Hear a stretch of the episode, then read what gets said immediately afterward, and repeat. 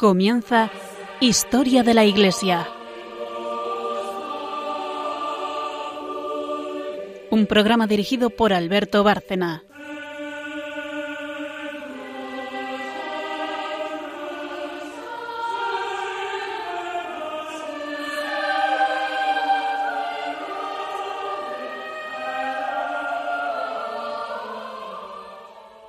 Buenas noches oyentes de Radio María y de Historia de la Iglesia. Volvemos a estar aquí para otro programa, siempre en continuación con el anterior, aunque ahora estamos haciendo ya eh, un programa de historia de la Iglesia más eh, a base de monográficos. Algunos van a ser muy largos, porque el tema de los mártires en el que estamos ahora eh, da para mucho y hay tanta enseñanza en ellos que les vamos a dedicar tiempo. Llevamos ya con este no sé cuántos programas, pero varios, y vamos a seguir con, con el mismo asunto. Pero estamos los de siempre. María Ornedo, buenas noches. Buenas noches. Carmen Turdemontis. Buenas noches. Buenas noches a todos nuestros oyentes y, y, vamos a conectar con el programa anterior porque el de hoy tiene que ver directamente con, con aquel, pero para quien no nos oyera ese día o no lo oyera entero, mmm, vamos a situarnos.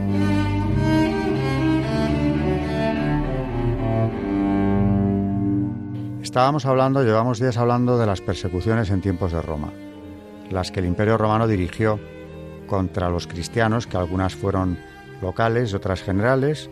Eh, estamos viendo mmm, algunas nada más.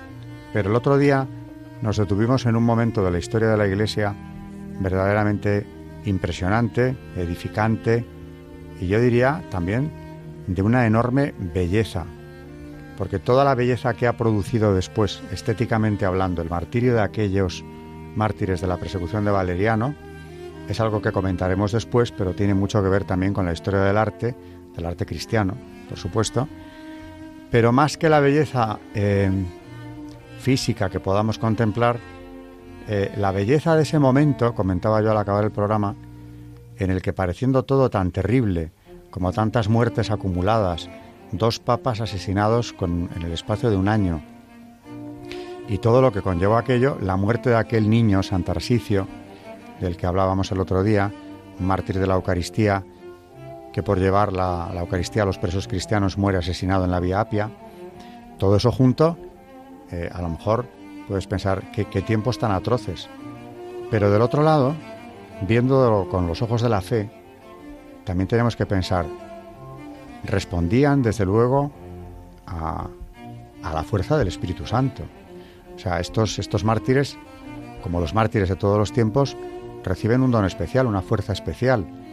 Y nos está llamando mucho la atención, a mí desde luego, la alegría con la que mueren la mayor parte de los que hemos ido reflejando aquí. El otro día comentaba María, hablando de San Esteban, que claro, empezábamos con él, protomártir, eh, que ve el, el cielo abierto, justo en el momento en el que va a morir y claro, afronta la muerte con otra perspectiva que no tiene nada que ver, que no es la nuestra, la de todos los días, ¿no? Por eso digo que ese momento de la persecución de Valeriano, comenté ya de pasada el otro día, merecía la pena detenerse eh, en él y sobre todo en algunos de los mártires, de los que ya hemos hablado un poco, vamos a hablar hoy bastante más, pero en cualquier caso ya salieron a relucir el otro día. El primero de los papas que muere en esta persecución es San Esteban I, que ya comenté, muere asesinado en el 257 y es detenido mientras celebraba la Santa Misa, sorprendido por los soldados que le decapitaron eh, muy poco después.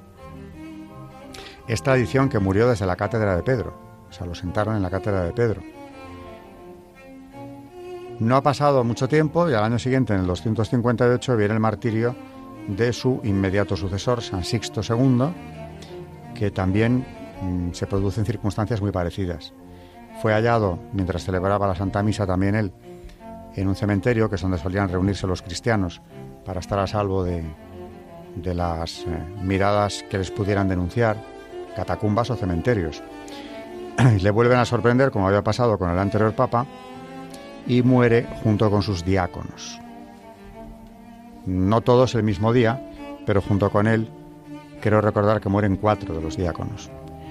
En cambio, otro de ellos, San Lorenzo, eh, no muere ese día, sino tres días más tarde, como le había predicho el propio Papa en el momento de afrontar la muerte. Tú me seguirás dentro de tres días. Y así se cumplió. Eh, vamos a hablar hoy precisamente de él, de San Lorenzo. Eh, vamos a hablar también, o recordemos, algunos de los santos que, para contextualizar, yo decía ahora, en esa misma persecución, cae poco después eh, San Tarsicio, un santo que a mí me impresiona especialmente. Y, vamos a dedicarnos hoy a San Lorenzo, que como dije, es detenido a la vez que el Papa, le llaman también el archidiácono, tenía como misión, entre otras, la administración de los bienes de la Iglesia eh, de cara a la caridad, al reparto con los pobres. Era también custodio de, las bibliotecas, de la biblioteca de, los papas, por eso es patrono de los bibliotecarios, por ejemplo, y se le suele representar con la dalmática eh, y con la palma del martirio y también normalmente con el instrumento en el que sufrió el mismo, que es la parrilla, porque efectivamente murió asado. Es bueno recordarle porque San Lorenzo es un santo español, hispano, nacido en Huesca parece ser, aunque según otras versiones nace en Valencia. Carmen nos va a contar con detalle eh, su biografía y su, martirio. Yo solo estoy presentando este personaje eh, que tiene tanto que ver con nosotros y con la historia mucho más reciente de España también, porque precisamente el día en que se celebraba su fiesta, 10 de agosto, tiene lugar una gran victoria española cuando el ejército era dirigido por el propio rey de España, Felipe II, eh, que es la batalla de San Quintín, en la que se derrota a Francia y a partir de ahí se sienta ya claramente la supremacía española. Y en agradecimiento a este santo, al que Felipe II atribuye la victoria por ser el, día de su fiesta, a este santo le dedica eh, el monasterio del Escorial, que es un proyecto enorme del que ya tendríamos que hablar con más detenimiento. Ya ha salido aquí a relucir como un monumento prototípico de la contrarreforma católica, pero ya tenemos aquí un primer apunte. Un santo español al que el rey de España atribuye la victoria de las armas españolas frente a las francesas en el siglo XVI. Y fruto de esa protección es ese monasterio que es un poco un símbolo de España, de la contrarreforma y de otras muchas cosas también. El monasterio del Escorial, donde nada más llegar en la fachada ya le vemos a San Lorenzo con la dalmática y la parrilla que está sosteniendo. Ya el propio monasterio tiene planta de parrilla, es una de las interpretaciones del monasterio para recordar precisamente el martirio de este santo protector de España. Bueno, un símbolo de España, un santo español y un gran mártir en aquella persecución que dio tantos mártires a la Iglesia. Carmen nos va a hablar de él, de San Lorenzo en primer lugar, de su historia, profundizando un poco en todo esto que está contando.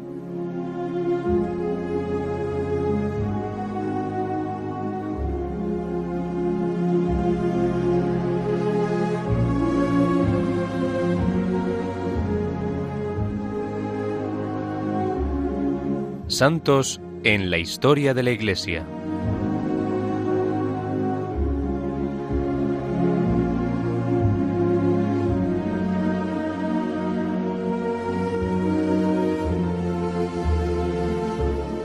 Lorenzo era uno de los siete diáconos de Roma, o sea, uno de los siete hombres de confianza del Papa. Su oficio era de gran responsabilidad, pues estaba encargado de distribuir las ayudas a los pobres. En el año 257 el emperador Valeriano publica un decreto de persecución en el cual ordenaba que todo el que se declarara cristiano sería condenado a muerte. El 6 de agosto el Papa San Sixto estaba celebrando la Santa Misa en un cementerio de Roma cuando fue asesinado junto con cuatro de sus diáconos por la policía del emperador. Cuatro días después fue martirizado su diácono San Lorenzo. La antigua tradición dice que cuando Lorenzo vio que, al sumo pontífice lo iban a matar, le dijo Padre mío, ¿te vas sin llevarte a tu diácono? Y San Sixto le respondió Hijo mío, dentro de pocos días me seguirás. Lorenzo se alegró mucho al saber que pronto iría a gozar de la gloria de Dios. Entonces Lorenzo, viendo que el peligro llegaba, recogió todo el dinero y demás bienes que la iglesia tenía en Roma y lo repartió entre los pobres. Y vendió los cálices de oro, copones y candelabros valiosos, y el dinero lo dio a las gentes más necesitadas. El alcalde de Roma, que era un pagano muy amigo de conseguir dinero, Llamó a Lorenzo y le dijo, me han dicho que los cristianos emplean cálices y patenas de oro en sus sacrificios y que en sus celebraciones tienen candelabros muy valiosos. Vaya, recoja todos los tesoros de la iglesia y me los trae, porque el emperador necesita dinero para costear una guerra que va a empezar.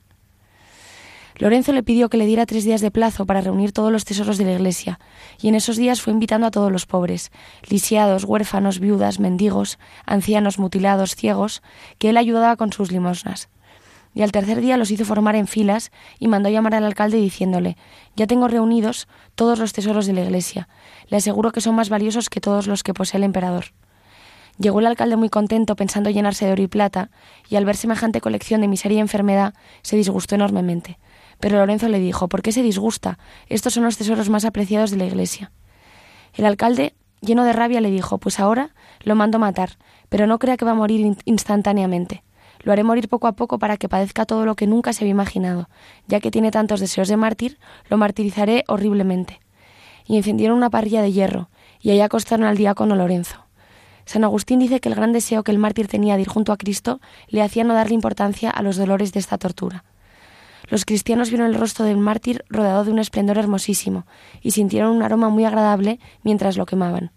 Después de un rato de estarse quemando en la parrilla, ardiendo el mártir le dijo al juez ya estoy asado por un lado, ahora que me vuelvan hacia el otro lado para quedar asado por completo. El verdugo mandó que lo voltearan y así se quemó por completo. Cuando sintió que ya estaba completamente asado, exclamó La carne ya está lista, pueden comer. Y con una tranquilidad que nadie había imaginado, rezó por la conversión de Roma y la difusión de la religión de Cristo en todo el mundo, y exhaló su último suspiro. Era el 10 de agosto del año 258.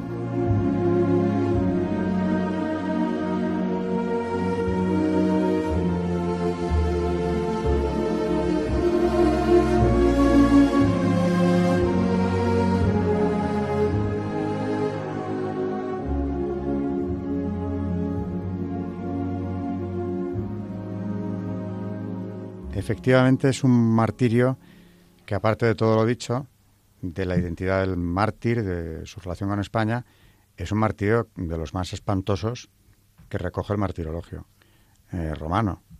Y sin embargo, aquí sí que queda en evidencia esa asistencia del Espíritu Santo y ese don que es el martirio, porque humanamente no es posible que alguien que esté siendo asado pueda mantener ese diálogo con los verdugos, ¿no?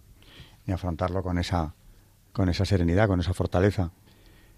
Cuando Felipe II construyó el monasterio, le dio una importancia decisiva no solo a que estuviera representado el santo, sino que dentro de la basílica quiso que estuviera en el altar mayor también eh, una imagen suya.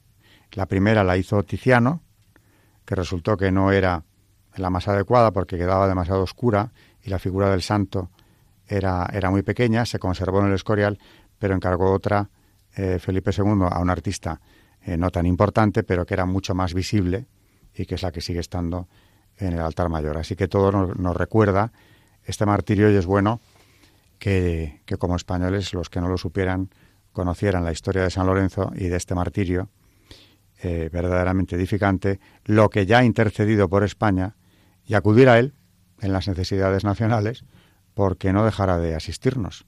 Felipe II tenía clarísimo que esa supremacía española se le debía al diácono del, Papa Sixto.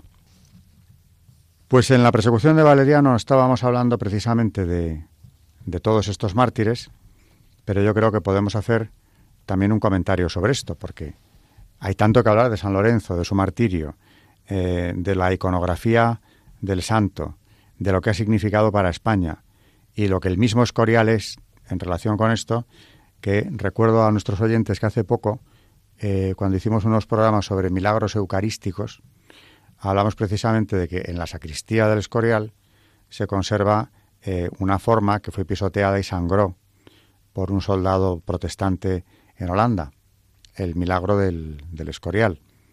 Bueno, el Escorial está lleno de reliquias. Eh, Felipe II logró reunir allí todas las que pudo en gran número, muchas son de mártires, otras no, claro, son reliquias de santos, pero, pero es un gran monumento y es curioso que el gran monumento de la contrarreforma, uno de los símbolos de España, eh, sea un monumento levantado en honor de un mártir. De un mártir que aparte de sí, una trayectoria desde luego eclesial importante, el archidiácono del Papa Sixto, ha pasado a la historia principalmente por su martirio.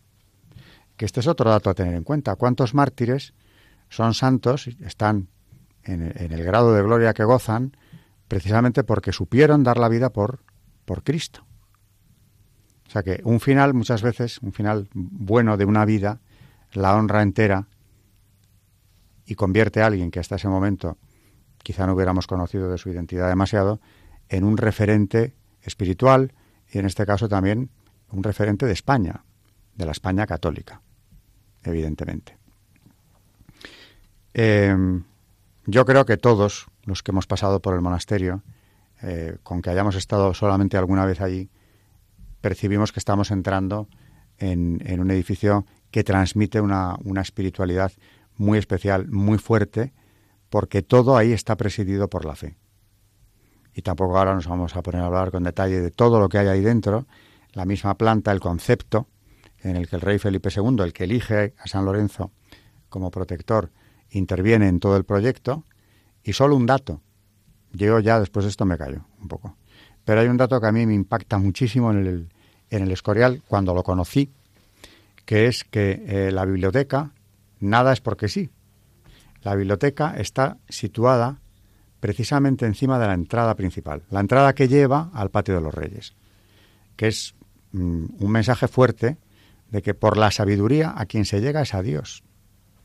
O sea, la verdadera sabiduría, tan alejada de esa gnosis de la que yo suelo hablar cuando hablo de sectas, concretamente la masónica, la verdadera sabiduría es el conocimiento de Dios. Y a Él se llega a través de esa sabiduría.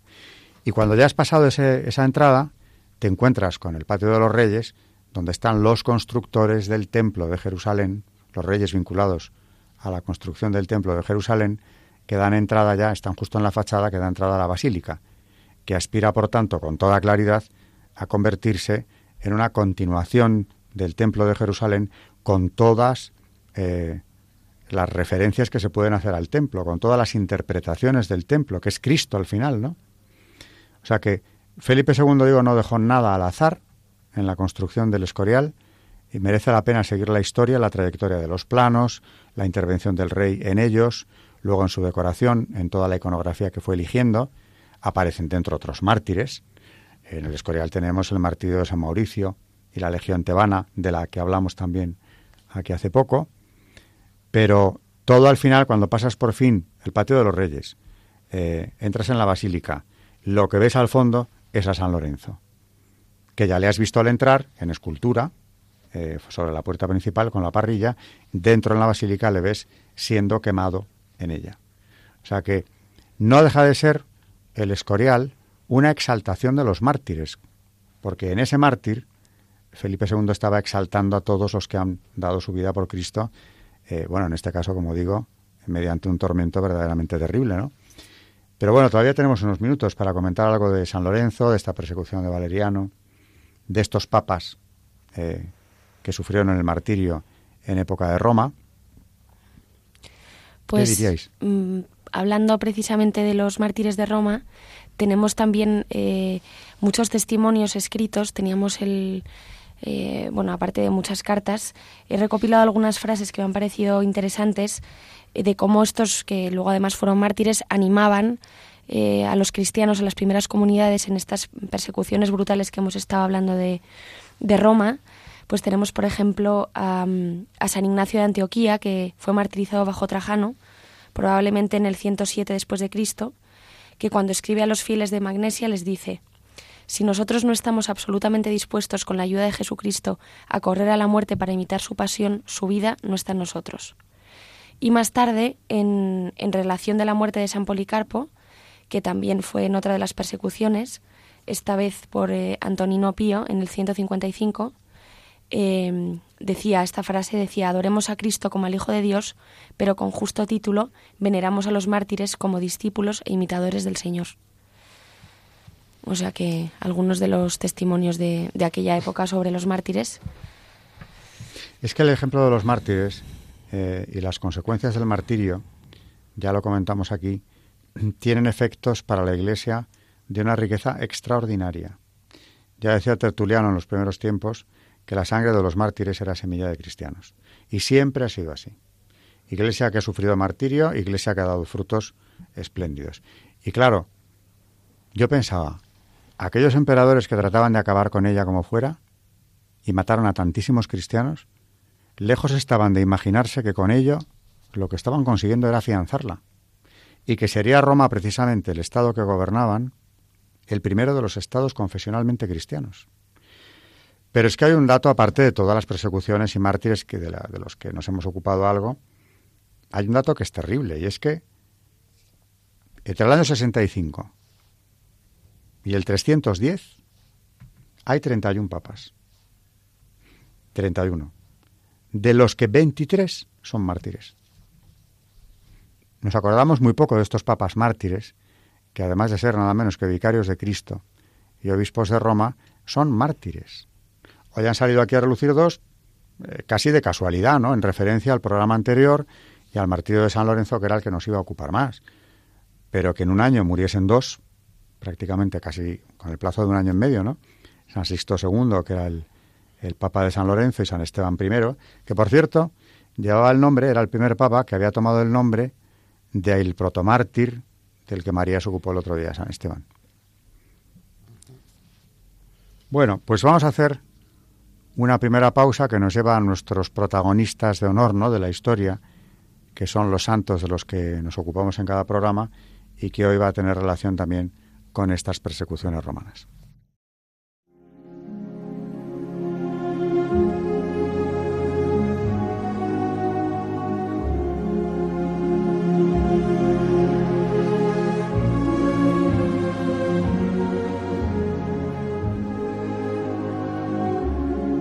Santos en la historia de la Iglesia.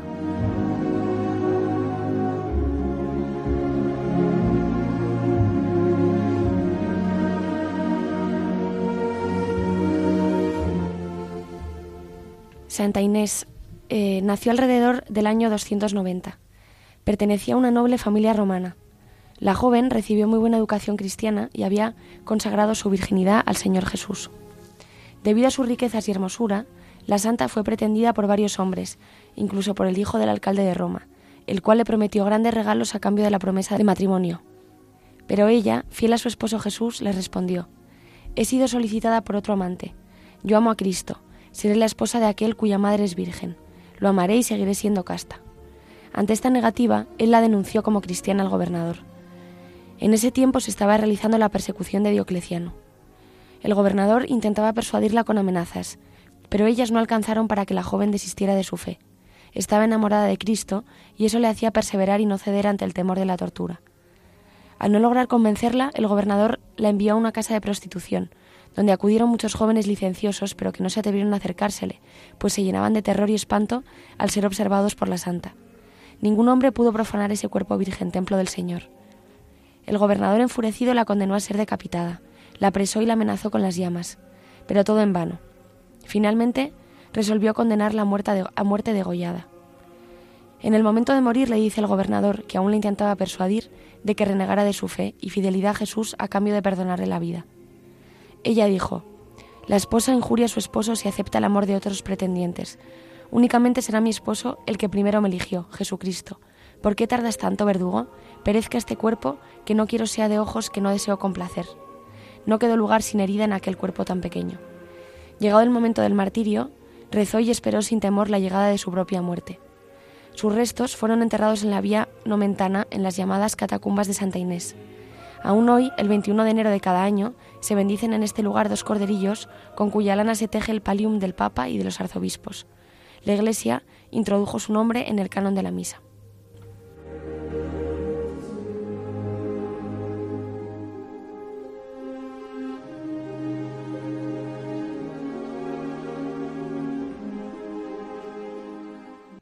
También es bueno recordar para quien conozca Roma o vaya a ir que la iglesia de Santa Inés, que merece la pena ser visitada, está en el lugar de su martirio, en la Plaza Navona. Actualmente es la Plaza Navona, que en tiempos fue un hipódromo donde se ejecutaron cristianos.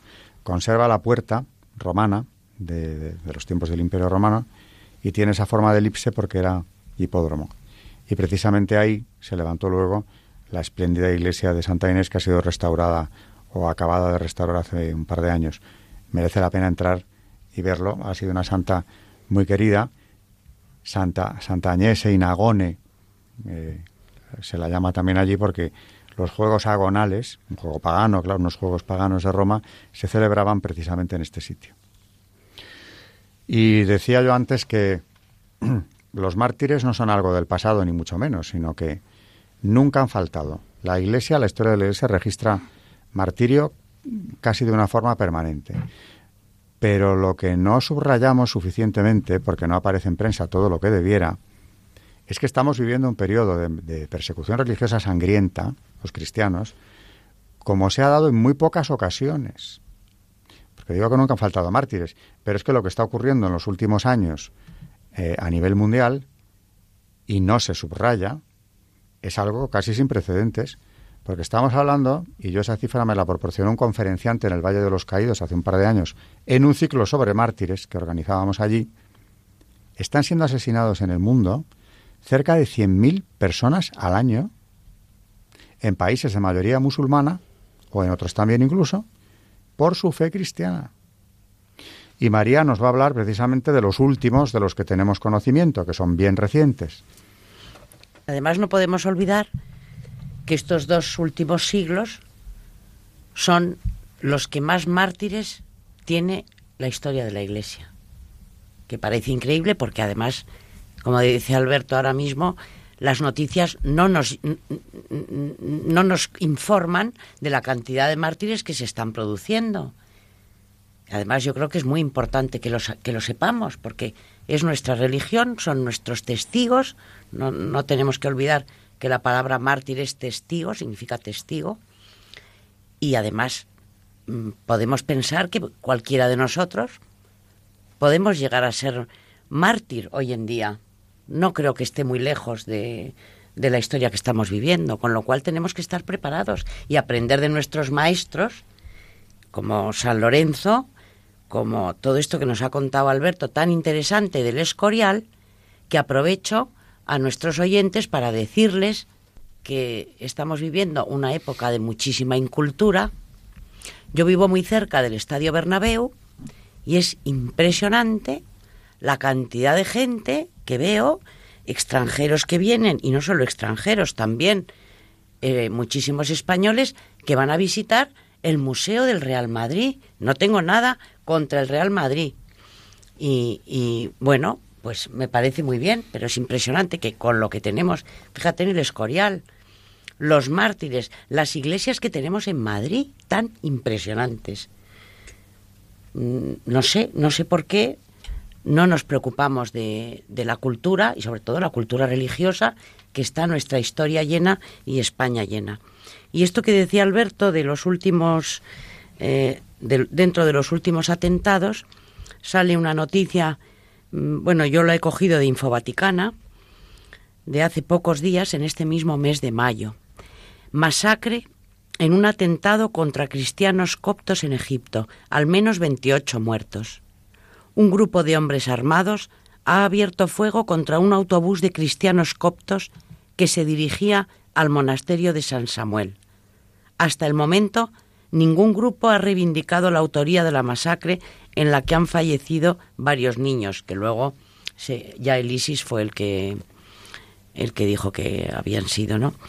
Dice, al menos 28 personas han sido asesinadas y dos decenas resultaron heridas en un tiroteo perpetrado por un grupo de hombres contra un autobús de cristianos coptos en el oeste del pueblo egipcio de Al-Adwa, en la provincia de Minia, según ha informado una fuente de seguridad AF. El ataque tuvo lugar cuando el autobús que transportaba a estos cristianos coptos se dirigía al monasterio de San Samuel. La fuente aseguró que diez hombres armados que se encontraban en cuatro coches Tres, según el Ministerio del Interior, rodearon el autobús y comenzaron a disparar arbitrariamente mientras el vehículo circulaba por un camino cercano a Aladua en dirección al monasterio. Los heridos fueron trasladados a tres hospitales en los pueblos de Magaga, Aladua y Bani Mazar, en la provincia de Minia, mientras la policía ha impuesto un cordón de seguridad en la zona y duplicado sus esfuerzos para mm, dar con los asesinos. Según la fuente, entre las víctimas hay niños. Hasta el momento, bueno, en el momento de, de la noticia de Infovaticana todavía no sabían que era el ISIS, ¿no? La Iglesia copta ha mostrado su gran tristeza por el atentado, ya que siente el dolor junto a todo el país por esta violencia y este mal cuyo blanco ha sido el corazón de Egipto y su unidad nacional. Asimismo, afirmó que los responsables eh, deben ser detenidos y que tienen la esperanza de que se tomen medidas para evitar los peligros de este tipo de sucesos, que deforman la imagen de Egipto y causan un gran dolor a los egipcios. Verdaderamente la, minoría cristiana copta lleva, mm, lleva un sufrimiento indecible, ¿no? están matando. Y se están dando conversiones en Egipto. Precisamente porque el ejemplo de estos mártires, que es constante, porque cada muy poco tiempo tenemos una noticia de este tipo allí, si las buscas, porque ya te digo que en grandes titulares no aparecen, eh, ese ejemplo, como siempre, pues cunde y, incluso en un país donde no era previsible, pues están dando conversiones muchas más de las que también nos informan. Y es el mismo caso de Irak, donde ya casi han conseguido acabar con la presencia cristiana o de dejarla reducida al mínimo, que como, como dice un, iraquí eh, católico caldeo, al que conozco muy bien y que da clases en la Universidad Señoribus del CEU también, Rad Salam, nosotros estábamos aquí desde el siglo I. Mm. las primeras comunidades cristianas de Irak llegaron allí pues 600 años antes de que naciera el Islam. Han conseguido eh, prácticamente exterminarlos. Y los que no, pues claro, se han ido yendo porque la persecución en los últimos años está siendo... Este, este profesor, Ratsalam, ha visto cómo mataban a 70 personas de su familia. Allí queda algún pariente aún. Bueno, él tiene heridas de bala de las sucesivas persecuciones, ha estado en la cárcel, fue torturado. la historia la cuenta con un enorme optimismo, como es él, ¿no? Y como algo que tampoco le ha, le ha marcado trágicamente. Pero hay que oírselo contar.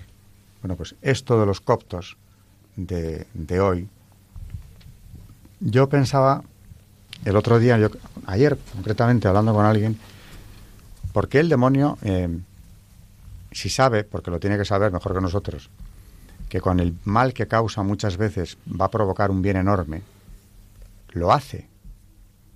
Y es que, tal y como yo lo veo, es una bestia feroz, como, como han dicho algunos de los santos, como que no puede contenerse ante el, ante el hacer daño, ante el, ataque. Aunque claro que nos da eh, ciento y raya en inteligencia, puede prever que esos mártires traerán, como ha, como ha visto a lo largo de la historia muchas veces, conversiones. Pero en ese momento, si puede eliminarlos, utiliza instrumentos adecuados para matarlos in situ. Luego ya vendrán las conversiones o no vendrán, pero de momento estos se quedan aquí, sin llegar al, al santuario. Y decía María mm, que esto que está pasando ahora porque esto ahora está el Estado Islámico, que verdaderamente está batiendo récords en cuanto a martirios, pero ya antes, desde que eh, se ha radicalizado todo ese terrorismo yihadista, esto es permanente y no se habla.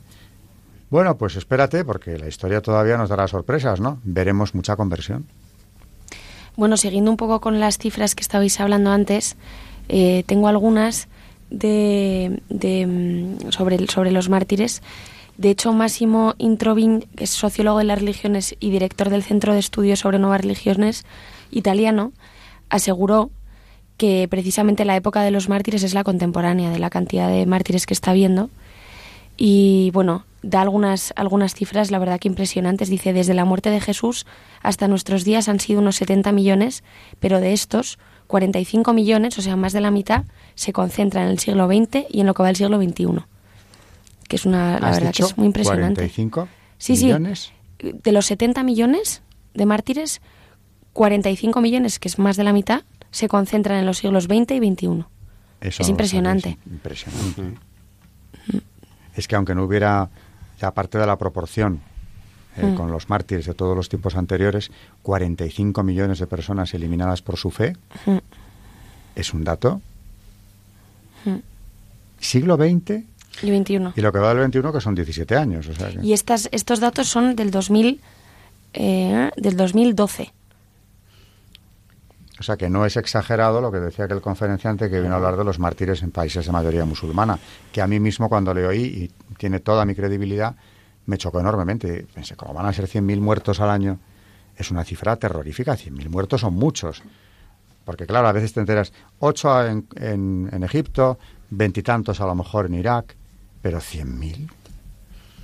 Y, y lo, lo curioso de todo esto es que en este momento en el que los medios de información son más accesibles que nunca en la historia de la Iglesia, sea cuando más desinformados estamos. No, no, no sabemos por qué, pero esto, bueno, sí sabemos por qué.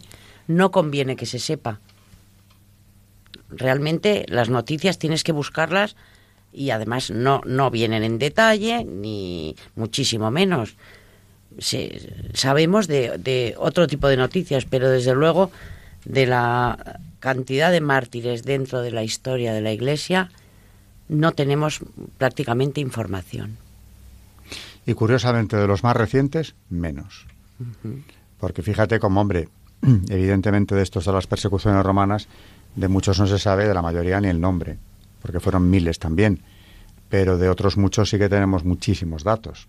Hoy, por ejemplo, y solamente hemos resumido, de San Lorenzo y Santa Inés, conocemos todas las circunstancias de su vida, de su muerte, etcétera. Pero esos 45 millones del siglo XX y los 17 años de este siglo, ¿qué se sabe? De poquísimos. Hablaremos aquí, María traía preparado hoy también, pero le vamos a dedicar un programa especial de Maximilian Kolbe. Porque hablando de mártires del siglo XX, es muy interesante hablar de este santo por muchísimas cosas.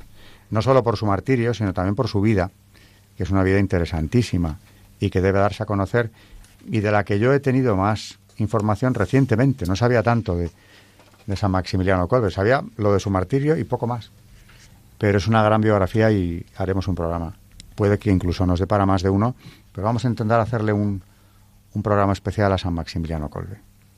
En el siglo XX, concretamente aquí en España, y en este programa estuvimos hablando de mártires españoles del siglo XX muchísimo tiempo, porque los santos del día, eh, Carmen nos traía grupos enteros de comunidades religiosas que habían sido eliminadas durante la Guerra Civil, o en la República incluso ya, porque cuando la Revolución del 34 en Asturias ya empieza a haber una persecución terrible, pero en los años de la Guerra Civil, sobre todo los dos primeros, es impresionante la cantidad de sacerdotes, frailes, monjas asesinados que han estado un tanto olvidados hasta que Juan Pablo II reactivó las causas de beatificación.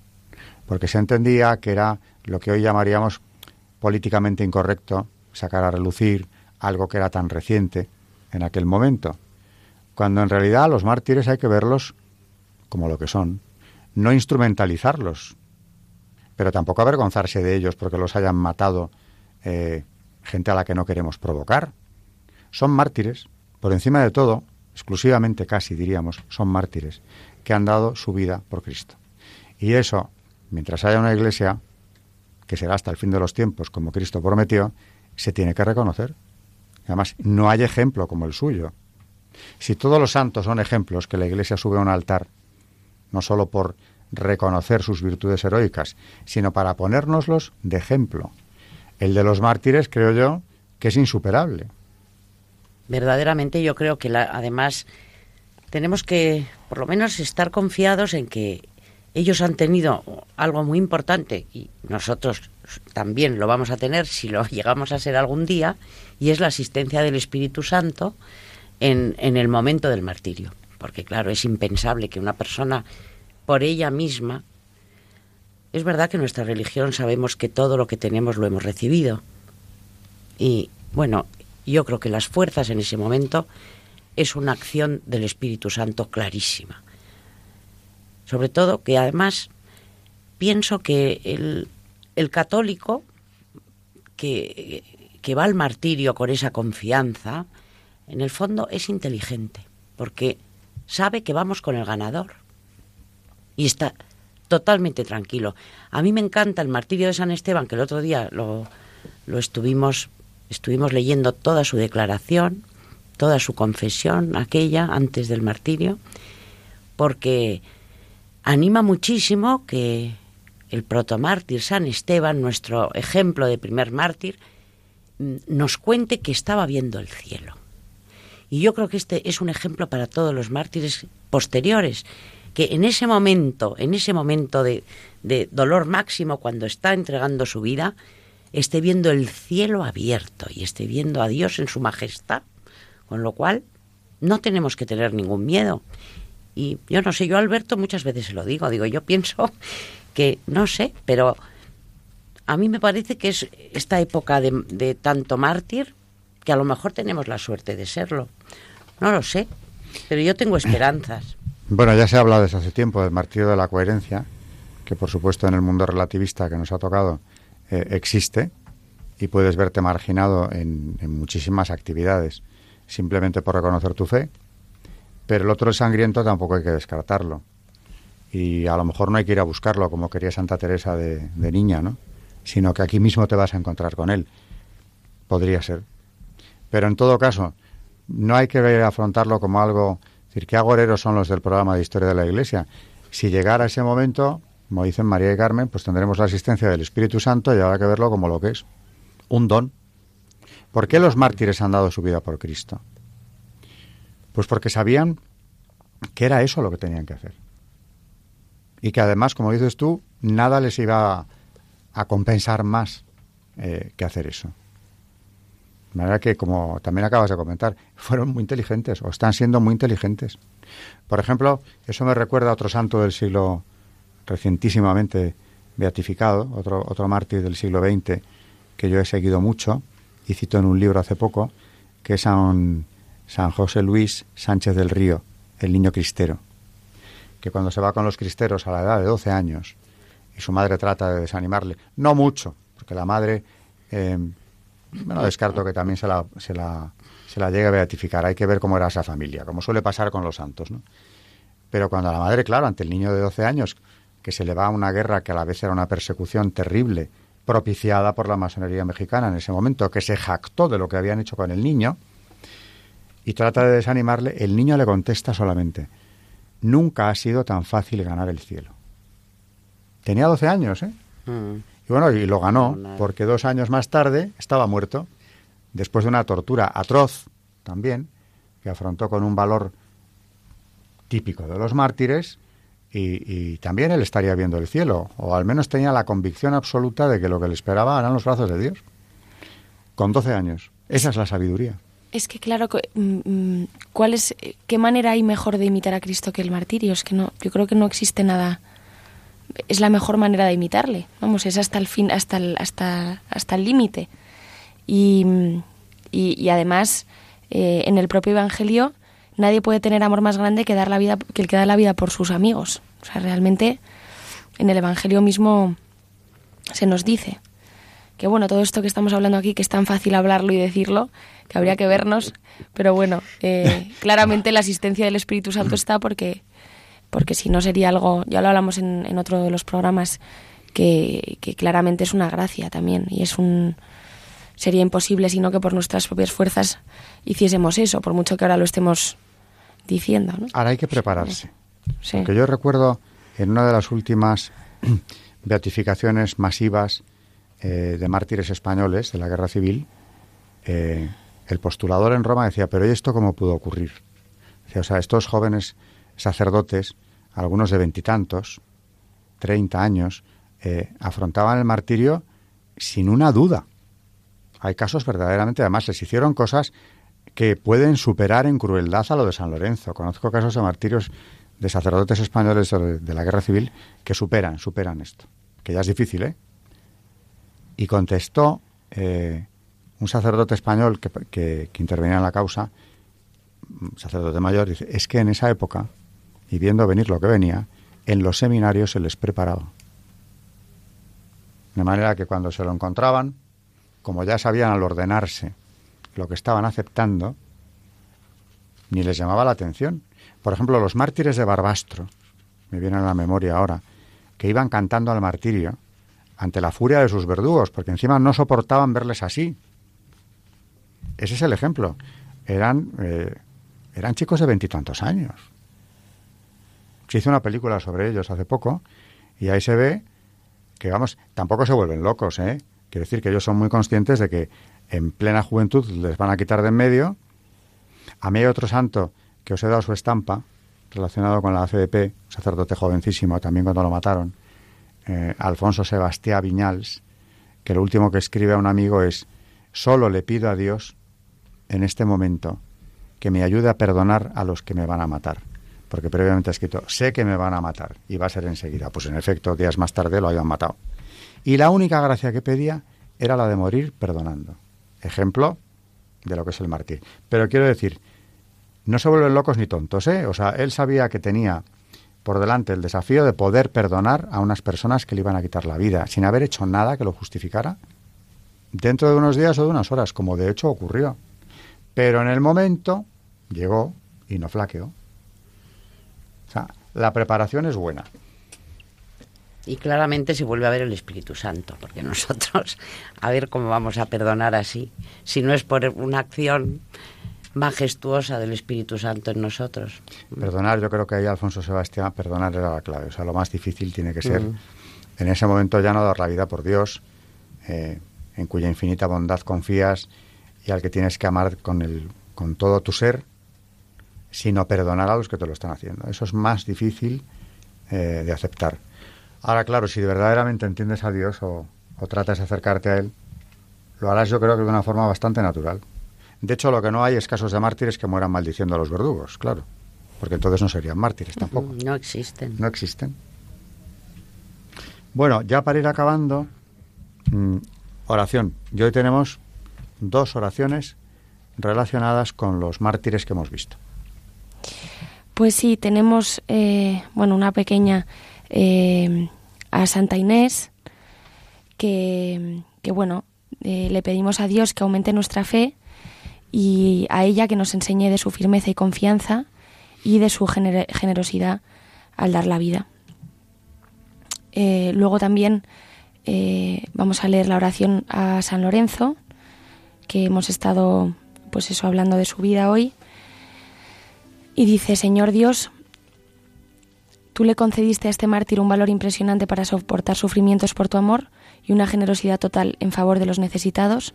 Haz que esas dos cualidades las sigamos teniendo todos en tu Santa Iglesia, generosidad inmensa para repartir nuestros bienes entre los pobres y constancia heroica para soportar los males y dolores que tú permites que nos lleguen.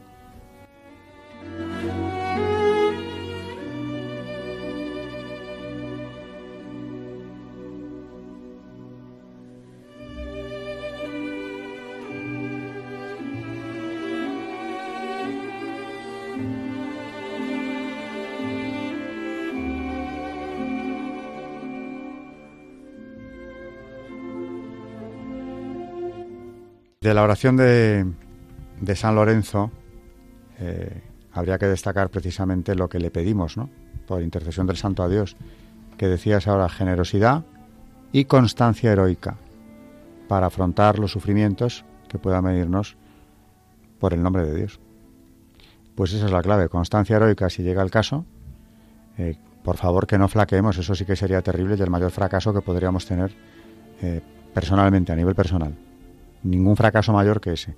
Aunque, por supuesto, eh, también en tiempos de Roma eh, se dio el caso de los lapsi.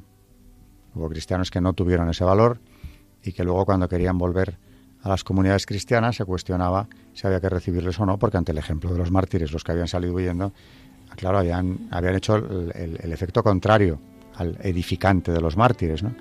Y sistemáticamente los papas, cuando se, se planteaba esta cuestión, siempre decían, hay que volverlos a recibir sin más. Porque se les discutía incluso la capacidad de bautizar, si habían sido lapsi. Bueno, hubo ese debate, pero quiero decir que no todos tuvieron siempre esa constancia heroica. Hay que pedirla. Hay que prepararse, insisto, como preparaban a los seminaristas españoles de los años 30, y bueno, y pedirlo como gracia, y si llega, pues bendito sea Dios, muchas gracias por este favor. Bueno, nos vamos ya hasta el próximo, que seguiremos hablando de mártires. Buenas noches y gracias, María Ornedo. Buenas noches y muchísimas gracias. Buenas noches, Carmen Turdemontis. Buenas noches y gracias. Gracias también y muy, y muy buenas noches y gracias a todos nuestros oyentes de Radio María.